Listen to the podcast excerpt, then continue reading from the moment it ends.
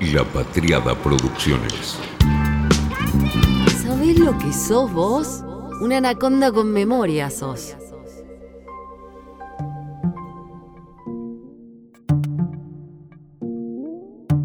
Contra lo que esperaba, hoy luce complicada y su intención de voto, que parecía de acero en base a moines, peleas contra mafias, entre comillas, reales o imaginarias, y el infaltable recurso al yo siento como encabezado de todas las frases en una era en la que a la dirigencia se le pide más empatía que pensamiento, parece toparse con un techo. Esto es así, más allá del legado de su propia gestión bonaerense y del colapso del proyecto macrista nacional. Porque la corre a María Eugenia Vidal, de ella habla Marcelo Falac en letra P, desde la ultraderecha el economista Javier Milei, precandidato a diputado nacional por el partido Avanza Libertad. ¿Se trata de una acechanza real o los análisis están dando por el pito más de lo que vale? Tercero y más importante, sigue Falac, porque a diferencia de lo que ocurre en bolsones amplios de Juntos por el Cambio y del Frente de Todos, el del libertario es un voto convencido, militante y hasta entusiasta. Ese es su activo que hoy escasea y que hace pensar que la ola no alcanzó aún el pico de sus posibilidades. El modo agresivo, el grito constante, los insultos y la voz aguardentosa terminaron de conformar la estética que encanta a muchos jóvenes. Al cabo de casi media hora de violencias verbales gritó, esta no es una tarea para tibios, no es una tarea para cobardes, para los políticamente correctos. Yo no me metí acá para estar guiando corderos. Yo me metí para despertar leones. Quiero escucharlos rugir. ¡Viva la libertad! Abajo, claro, los félidos ardían. Javier Milei, Buenos Aires, 50 años, lleva el pelo negro ensortijado. Dice que para secarlo, después de la ducha diaria, solo abre la ventanilla de su coche y deja que lo peine la mano invisible. La misma mano invisible es la que defiende con fervor cuando habla del mercado y el liberalismo. Milei considera al Estado un enemigo y al socialismo el responsable de haber matado a 150 millones de personas.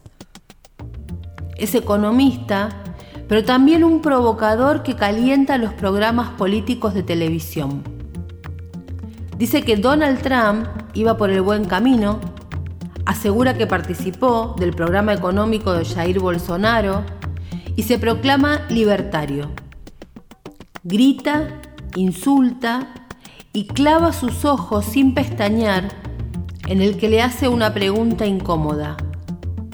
Considerado un personaje divertido, es ahora fuente de preocupación de los políticos. Milei quiere ser diputado nacional en las elecciones de noviembre y todo indica que lo logrará. Así se inicia otra crónica, en este caso de enfrente, del lado de enfrente del Charco Grande, del diario El País de Madrid. Tienen miedo, los zurdos tienen miedo gritan sus seguidores durante una caminata del candidato por Belgrano, sigue la crónica.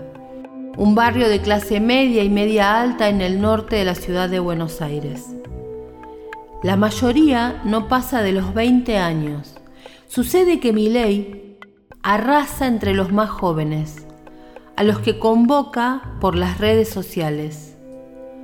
Hoy la revolución es liberal dice en cada entrevista, que son muchas, para explicar el perfil de sus votantes. Antes, ser rebelde era ser de izquierda y ahora el statu quo es de izquierda. Por eso los más jóvenes que son rebeldes abrazan lo contrario a las ideas de izquierda. Además, llevan menos tiempo siendo adoctrinados en el sistema educativo, que en Argentina forma esclavos de la religión del Estado. Su candidata a concejal en la capital argentina tiene solo 18 años y aún no ha terminado la escuela secundaria. Esto dice El País de Madrid. ¿Este es un podcast sobre mi ley? No.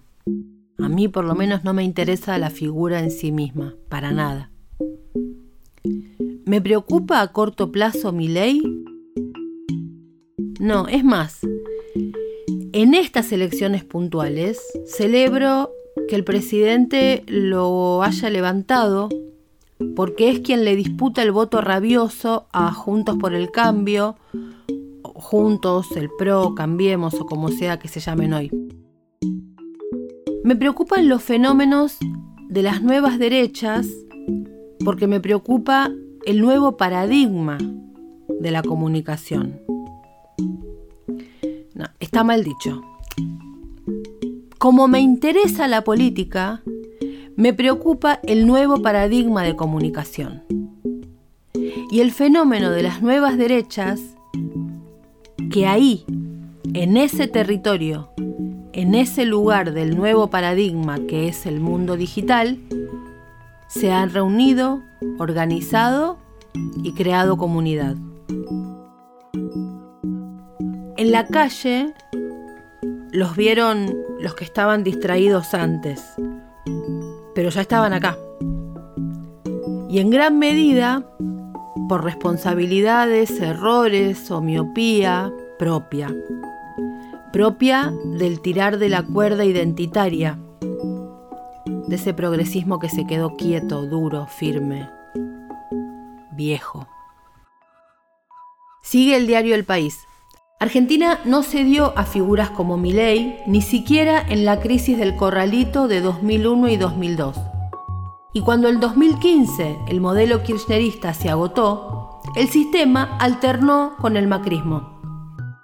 El fracaso económico eyectó a Macri del poder tras solo un mandato y los argentinos se abrazaron otra vez al peronismo kirchnerista.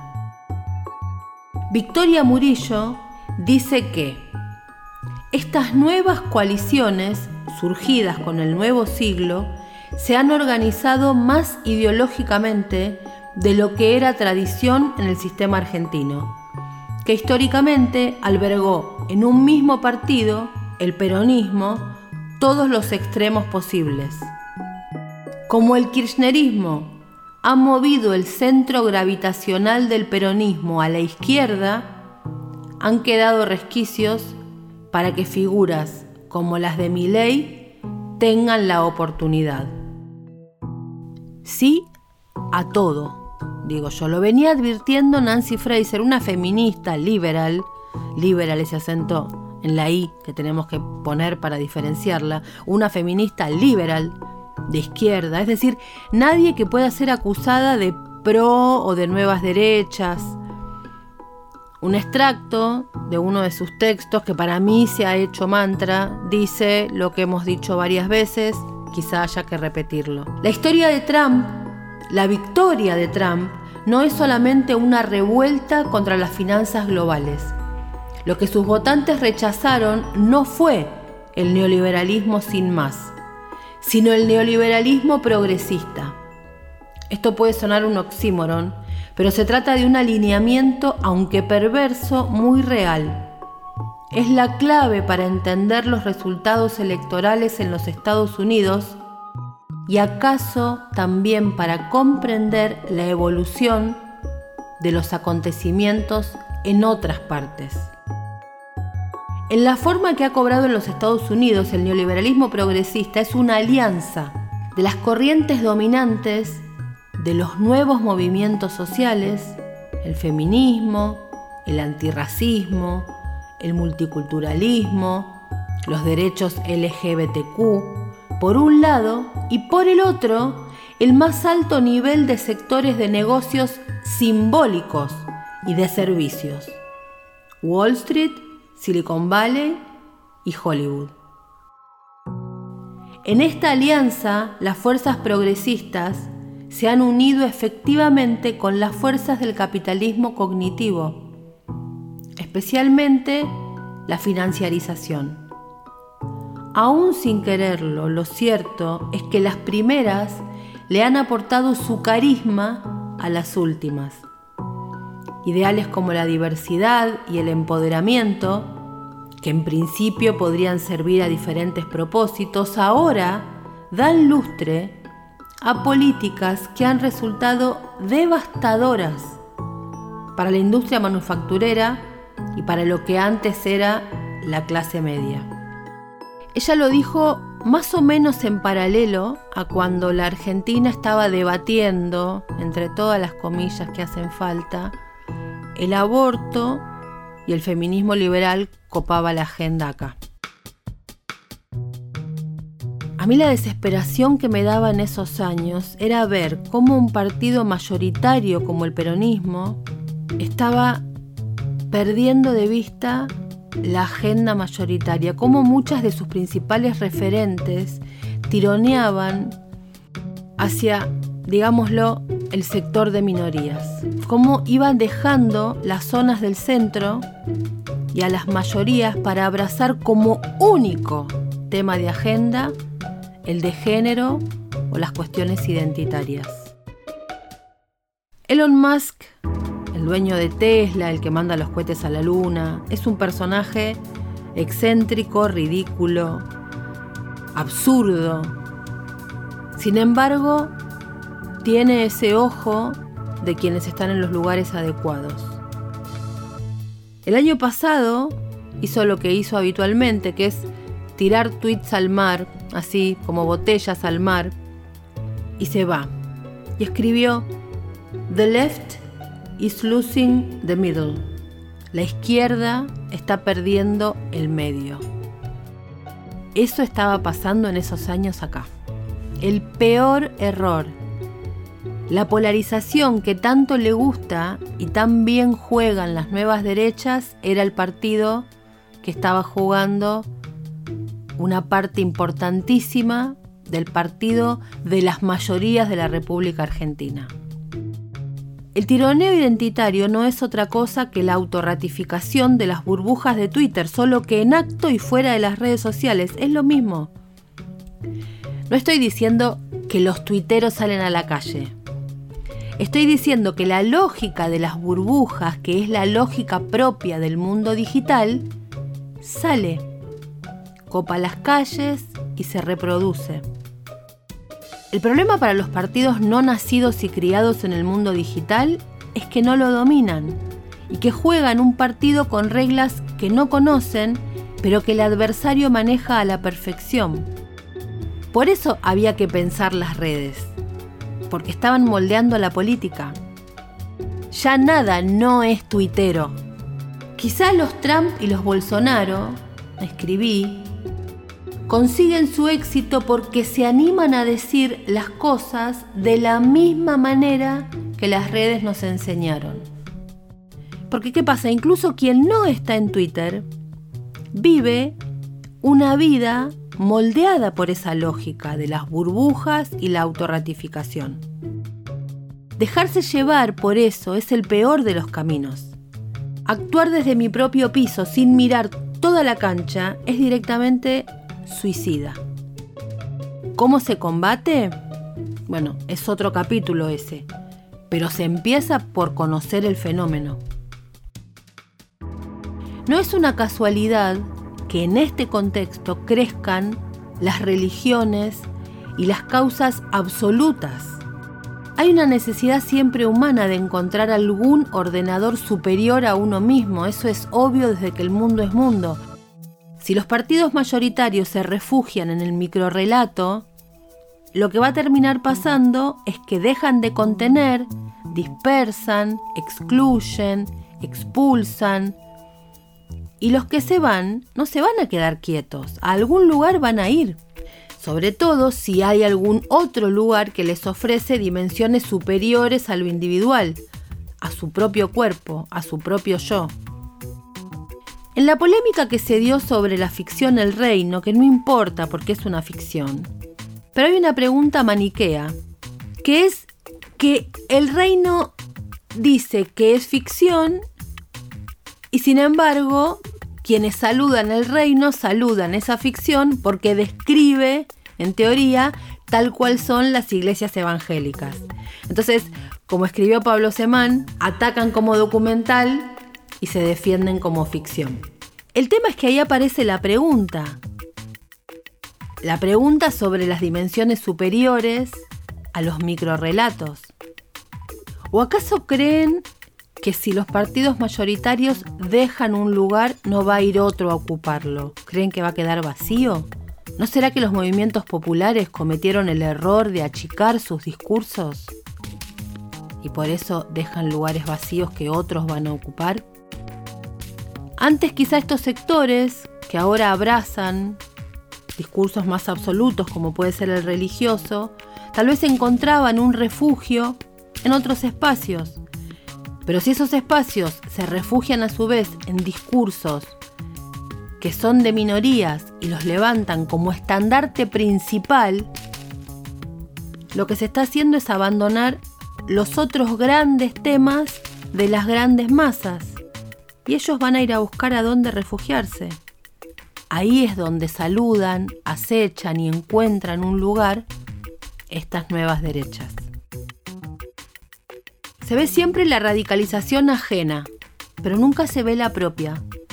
Nunca se mira qué cosa se ha radicalizado desde uno. ¿Acaso no se ve que ante tanta fragmentación y bandera identitaria, las mayorías van a buscar grandes relatos? La Globo miente, miente, miente, y lamentablemente parte de la población brasilera lo cree. Los negros somos seres humanos iguales a los otros. Tenemos que tener derecho a educación, salud, casa, derecho a todo. Pero eso no significa ser minimizado. Como las cotas, por ejemplo, sistema que garantiza cupos en universidades públicas a, entre comillas, minorías como negros, indígenas, pobres, etc. Como si nosotros siempre necesitáramos una protección paternal como si solos no pudiéramos. Yo he trabajado siempre. Nadie me dio nada, no he tenido que pedir ayuda solo por ser negra. Esto lo dice una mujer que se llama Gloria y deja dos puntas para analizar y una moraleja. En el electorado de Bolsonaro hay un relativo sentimiento antisistema que el capitán supo encauzar. Se critica a la dirigencia política, los bancos financieros y los grandes medios de comunicación. No así a las iglesias y a las fuerzas de seguridad. Resulta curioso y hasta doloroso pensar que Bolsonaro representa una derechización de ciertas banderas que antes enarbolaba la izquierda. La otra punta analítica que suelta Gloria es sobre el discurso meritocrático. Una moralidad que Bolsonaro insiste con perseverancia de pastor. La Globo miente, miente, miente, dice todo este texto de Nicolás Cabrera, que dice esta mujer, y a la que en el texto él llamó Gloria. No puede no retumbar esto aquí, eso que viene de allá, en esa campaña, y que trae sonidos tan 2009, 2010, del periodismo de guerra y del clarín miente bien argento. ¿Qué pasó de aquel grito de batalla que desnudaba al monopolio que servía de código para enfrentar al gigante, al monstruo de la comunicación argentina? ¿Qué pasó que pasamos al globo miente como bandera de la derecha más feroz que hayamos visto en los últimos años? ¿Qué pasó que Donald Trump es el vocero en contra de la corporación de Silicon Valley y de los medios de comunicación como la CNN. Gloria corporiza el fracaso de nuestra lectura, escribió Nicolás Cabrera. Nos trata de reduccionistas, prejuiciosos y manipulados. No digo que tenga razón, digo que nos obliga a mejorarnos. Digo que tenemos que diferenciar candidato de elector, emisor y receptor.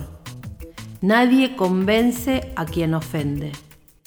Una buena parte de los votos a Bolsonaro se explican como reacción frente al ascenso de pautas identitarias o reivindicaciones sectoriales de minorías brasileras. Al feminismo, escribió Nicolás Cabrera en este texto excepcional, le responden feminidad. Al aborto, maternidad. A la negritud, democracia racial. A las diversidades sexuales, familia. En este marco, creo que debe leerse el aumento del capitán en las encuestas post-marchas. El now, el no. En los Bolsominion, como se denigra a sus votantes, retumban ecos de un viejo anhelo de las élites brasileras, desveladas por un país unificado bajo un manto verde y amarillo basado en el orden y progreso. La bandera de la patria como estandarte y la camiseta de la selección de fútbol como escudo, una nación pacíficamente integrada que al mismo tiempo que borra las diferencias, ignora las desigualdades. Internet fue el campo de batalla fundamental para que esto pasara, para que este militar, que desde hace 25 años forma parte del sistema político, pudiera construirse como un outsider y pasar de un primer posteo en Facebook con apenas 70 likes, al hombre que se comunica solo a través de pantallas no televisivas y que logra un cara a cara con los millones que lo votaron. Algunos detalles pueden sonar un poquito viejos. Es porque este texto lo escribí en el año 2017. Todo 2018 maceró y se publicó en esos meses. Es decir, el fenómeno estaba ahí para ser visto. No es en 2021 que aparece, estaba ahí. Hay un universo de la política que todavía sigue caminando como si el otro no jugara, como si yo juego sola. Yo muevo y no miro. Las negras también juegan. Un amigo solía decirme, si el árbitro te cobra una falta inexistente una vez, es casualidad. Si te la cobra varias veces, puede ser que esté comprado. Pero si te la cobra siempre y tanto el público como los periodistas no lo mencionan, fíjate. En una de esas cambiaron las reglas y vos no te enteraste.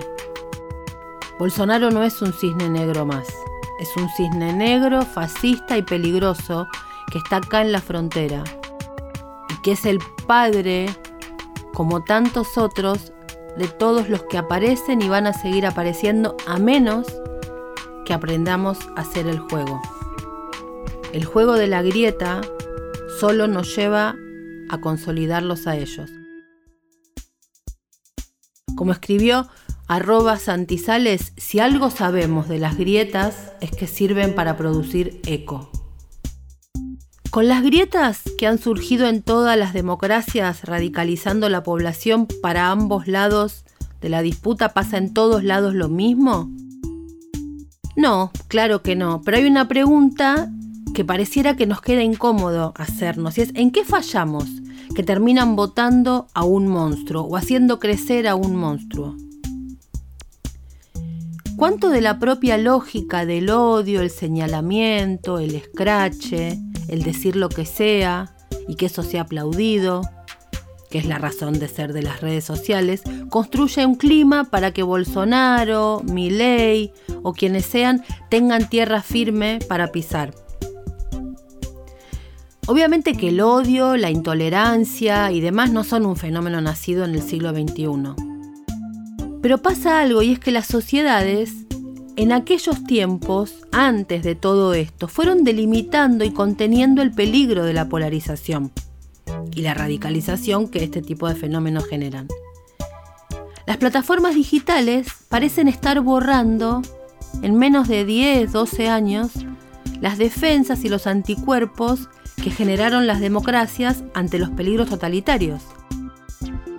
Esas defensas que socialmente tenemos ante ciertos movimientos, ante ciertos movimientos peligrosos, ahora parece como que no están funcionando.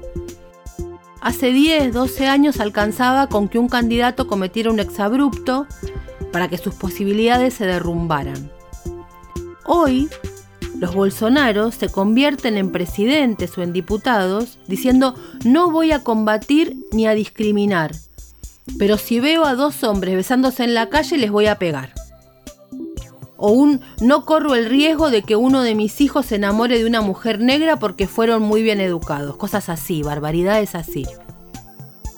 Entonces nosotros seguimos insistiendo con que el votante no conoce al verdadero Milley, Bolsonaro, el nombre que les guste, y llenamos las redes mostrando lo que dijo.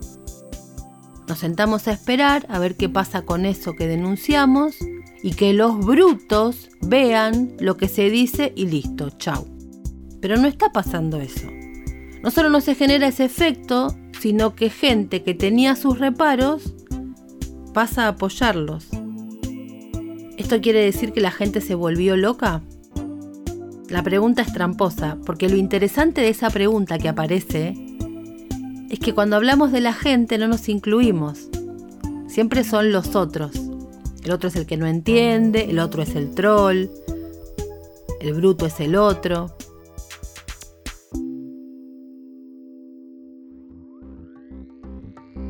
Que nosotros no votemos eso no implica que no hayamos consolidado también nuestras creencias en una manera similar que la que cuestionamos.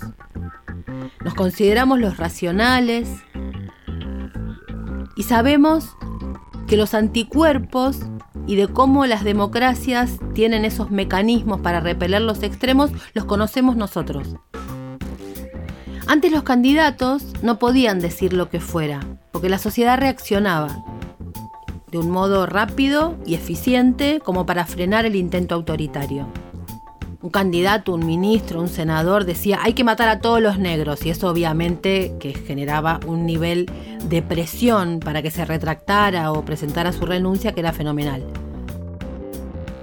¿Es acaso este un tiempo en que hemos virado hacia posturas donde declarar, o peor, legislar así puede estar permitido?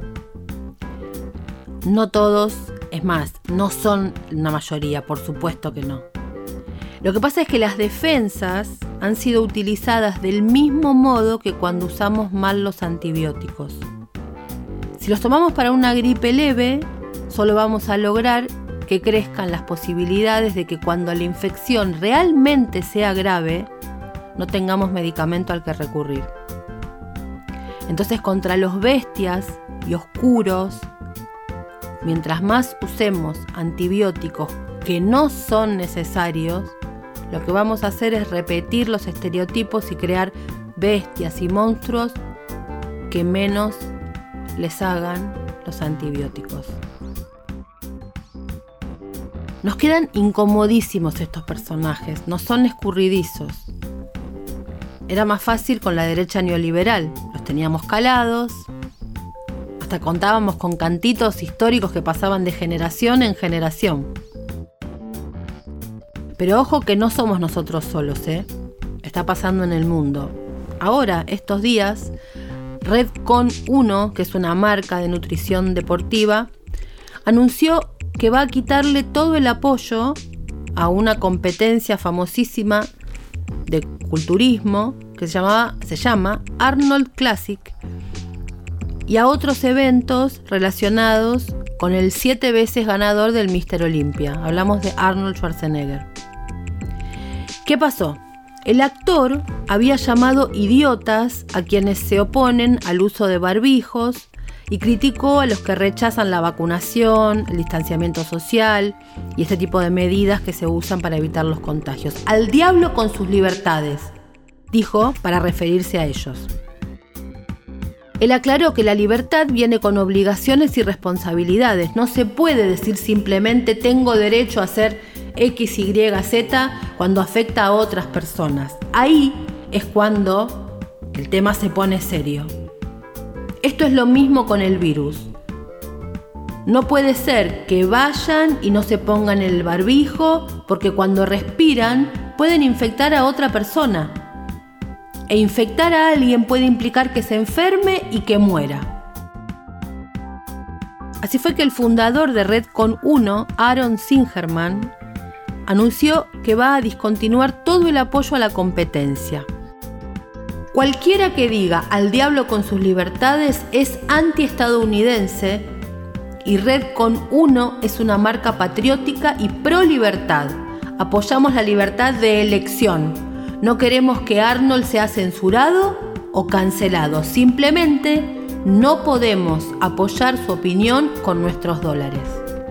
Vos fijate, ¿no? Son los que te acusan de censurar y los que se quedan con la bandera de la libertad.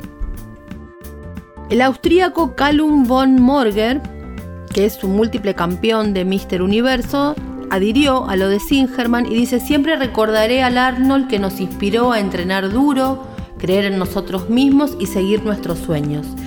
Ya no puedo apoyar al Arnold que habla hoy. Yo digo, luchen por su libertad. ¿Cómo estarán las cosas que lo corren a él con nacionalismos y se apoderan de las banderas de la libertad estos? Hace no mucho, el New York Times y la CNN, junto con organizaciones liberales y de derechos, comenzaron a exigir que las plataformas censuraran a Alex Jones. No sé si lo conoces. Alex Jones es básicamente un provocador.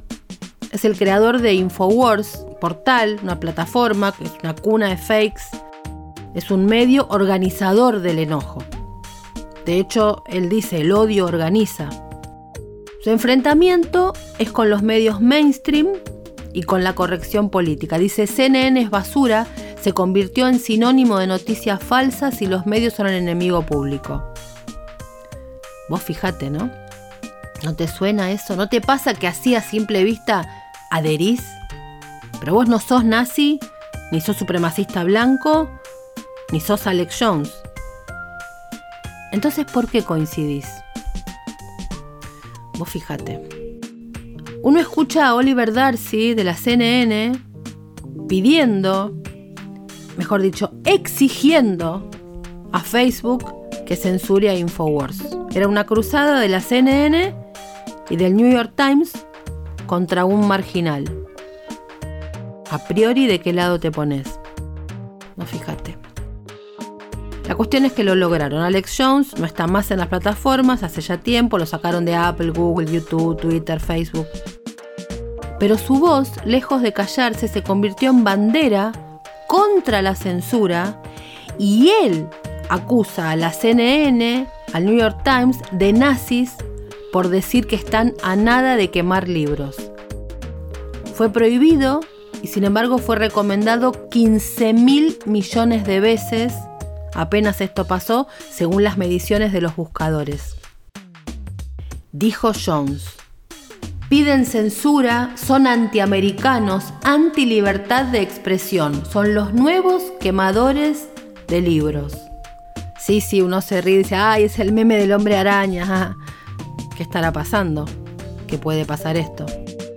Vos fíjate.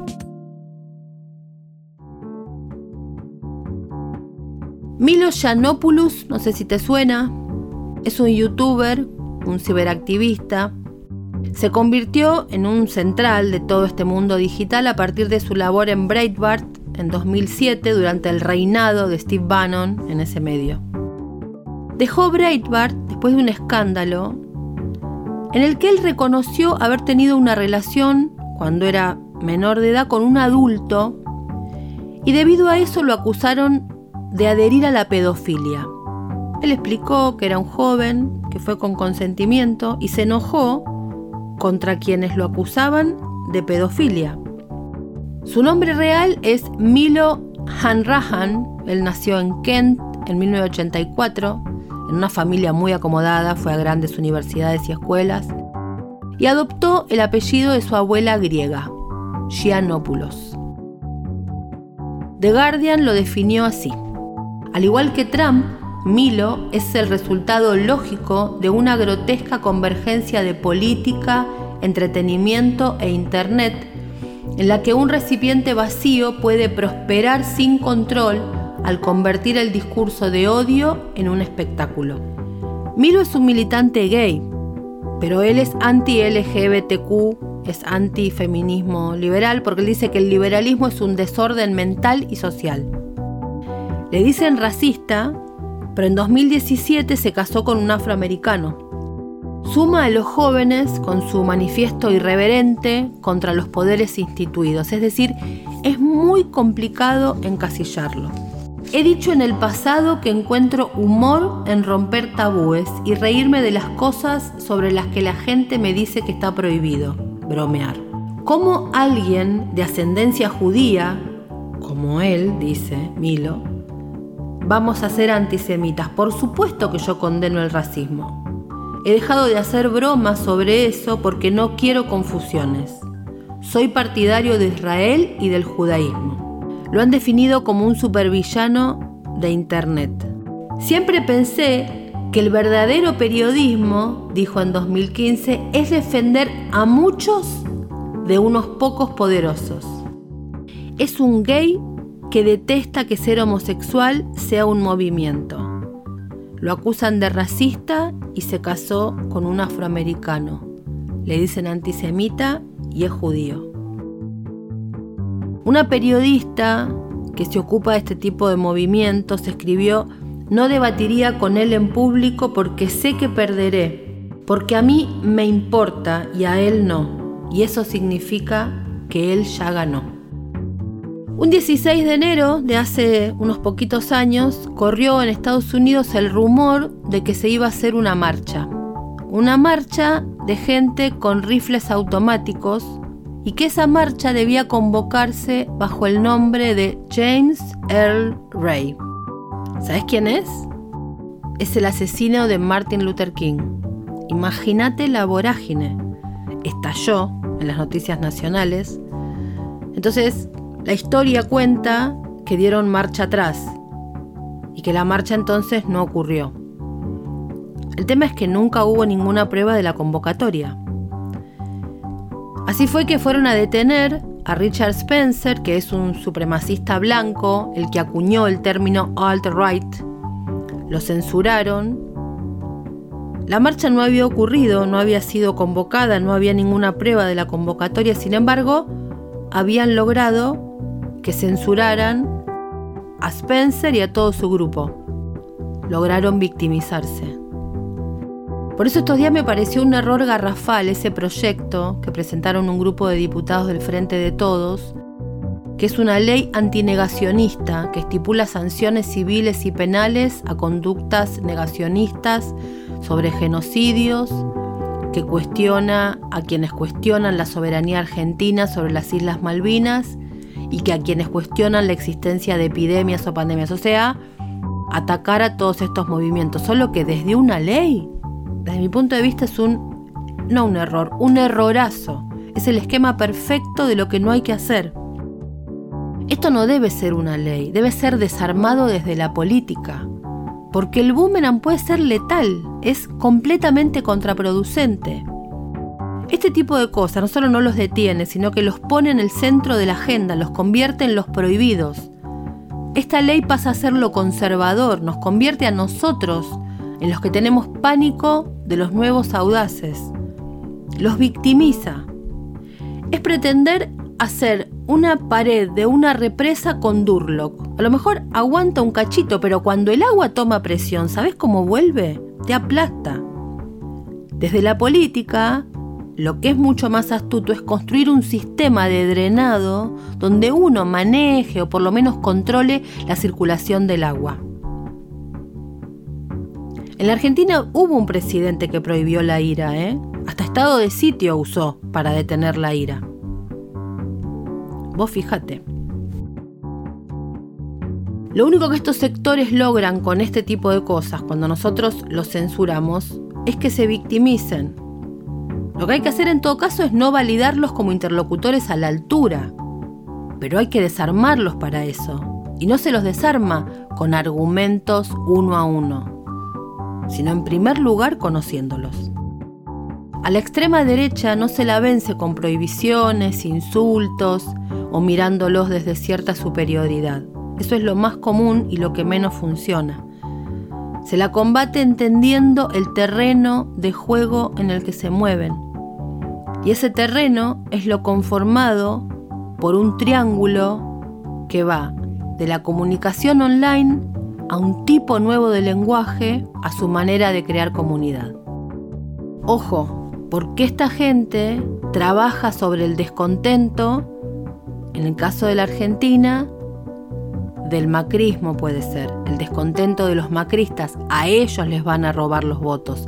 Es verdad que trabaja sobre la desilusión de los dejados de lado durante el macrismo, pero también es verdad que trabaja sobre la desilusión general, y esa desilusión general va contra todos, ¿eh? no le come solo al macrismo. Hay que tener mucho cuidado, porque también estos sectores son hijos sanos de paca paca no son solo hijos de la desilusión económica del macrismo. Vos fíjate. Como dice el libro Cómo comunica la alt-right, estas derechas son aún una incógnita, no son los tradicionales conservadores ni los republicanos conocidos. En Estados Unidos, ¿cuándo lograron aparecer y sacar la cabeza? Cuando Hillary se enojó, cuando los acusó de racistas, cuando mostró que no les conocía las mañas. Es tan complicado encasillar los que uno se enoja. Primero porque no los conocemos. Segundo porque son un movimiento que no es homogéneo ni uniforme, es un movimiento complejo, con influencias de ideologías de principio del siglo XX, muchos jóvenes tienen un profundo sentimiento anti-establishment. Nosotros somos lo establecido para ellos. Nosotros somos los que defendemos valores viejos, los que nos escudamos en derechos adquiridos hace mucho establecido ya. Nosotros somos los que defendemos un Estado con 200 años de existencia. Nosotros somos el establishment para ellos. Y tirándoles con instituciones de 200 años, solo los confirmamos. Es un movimiento amorfo y muy adicto a la provocación. Es una derecha amorfa, audaz, anticonservadora y que va contra lo establecido. Es una derecha que se queja desde los modos de la izquierda. Y nosotros somos, en ese juego, la izquierda reaccionaria. Ahí reside la novedad. Y por eso no se ve. Nacen en el mundo, en la Argentina quizá no tanto, sino en otros lugares, en espacios de reunión virtual como 4chan o 8chan, donde prima básicamente el humor incorrecto. Es el lugar donde se va a decir lo que no se puede decir cuando está la policía del buen sentido dando vueltas. Nos pasa a nosotros, que no estamos en Forchan y en que queremos de alguna forma encontrar un lugar donde decir. Ellos se distancian de las cabezas rapadas, pero odian la corrección y los progresismos. Hay que abandonar, dicen, las ideas mainstream, como el feminismo. Si nosotros no somos los primeros en denunciar que efectivamente el mainstream, como Hollywood o los medios o las marcas más importantes han tomado las banderas del feminismo liberal y en lugar de eso salimos a defender esas banderas, solo les confirmamos lo que ellos dicen que somos. Flaco favor nos hacemos poniéndonos detrás de movimientos como el feminismo liberal y que esa agenda ocupe todo nuestro espacio. Les confirmamos las acusaciones.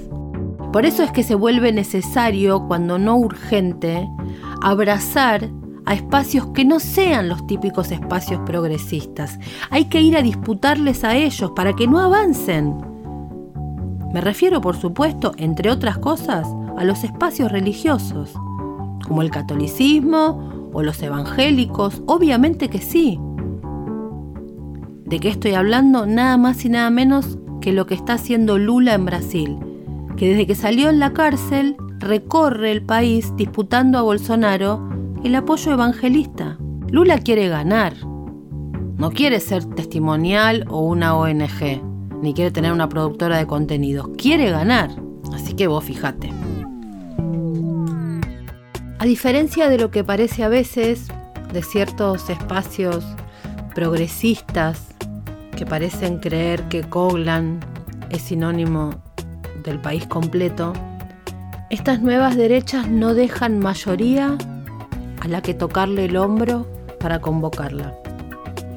Trabajan sobre el miedo, la ansiedad, sobre lo demasiado rápido que va el mundo, le pone nombre, cara, color a la ansiedad económica y a la ansiedad social. Hacen una tremenda y muy astuta transferencia de la victimización. En las redes sociales, por supuesto, reutilizan y revitalizan conversaciones que tal vez estaban apagadas y construyen enemigos grandes, enemigos generales. Lo saben hacer, porque saben señalar. Trabajan sobre las mayorías no universitarias, con cierta inestabilidad económica, enojadas. Trabajan sobre el resentimiento, la nostalgia, sobre el deseo de pertenecer, sobre el deseo de comunidad, el deseo de los grandes lugares de pertenencia. Trabajan sobre los humillados, sobre esos a los que a veces uno mira desde arriba, esos que en teoría no entienden, los que tantas veces uno dice no entienden, yo te voy a explicar. Esos a los que a veces decimos hay que explicarles. Sobre esos humillados saben trabajar. Steve Bannon dijo una vez algo que explica el funcionamiento de estos sectores. Dijo que la gente no consume noticias de los medios para absorber concienzudamente los hechos, sino por entretenimiento. Mientras tanto, los sectores más politizados siguen pensando en hiperracionalizar y no entretener. Construyen significados, sobre todo sobre la emocionalidad y los frames. Los frames son los conceptos pequeños, cortitos, claros, inmediatos. Se dejan memear. Saben juntar a los insatisfechos y a los enojados. No arman una causa sistémica que sea larguísima de explicar. Trabajan sobre la causa directa. ¿Dónde? En posteos de poquitos caracteres. Saben reírse de sí.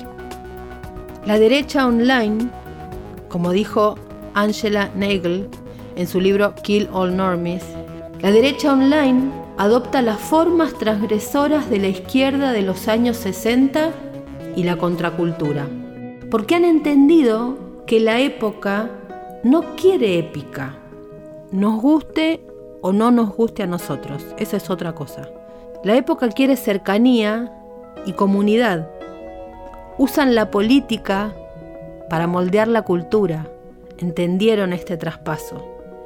Y no lo hacen desde un panfleto, sino desde un meme, porque han comprendido mejor que nadie que quien hoy domina el meme, efectivamente domina el mundo.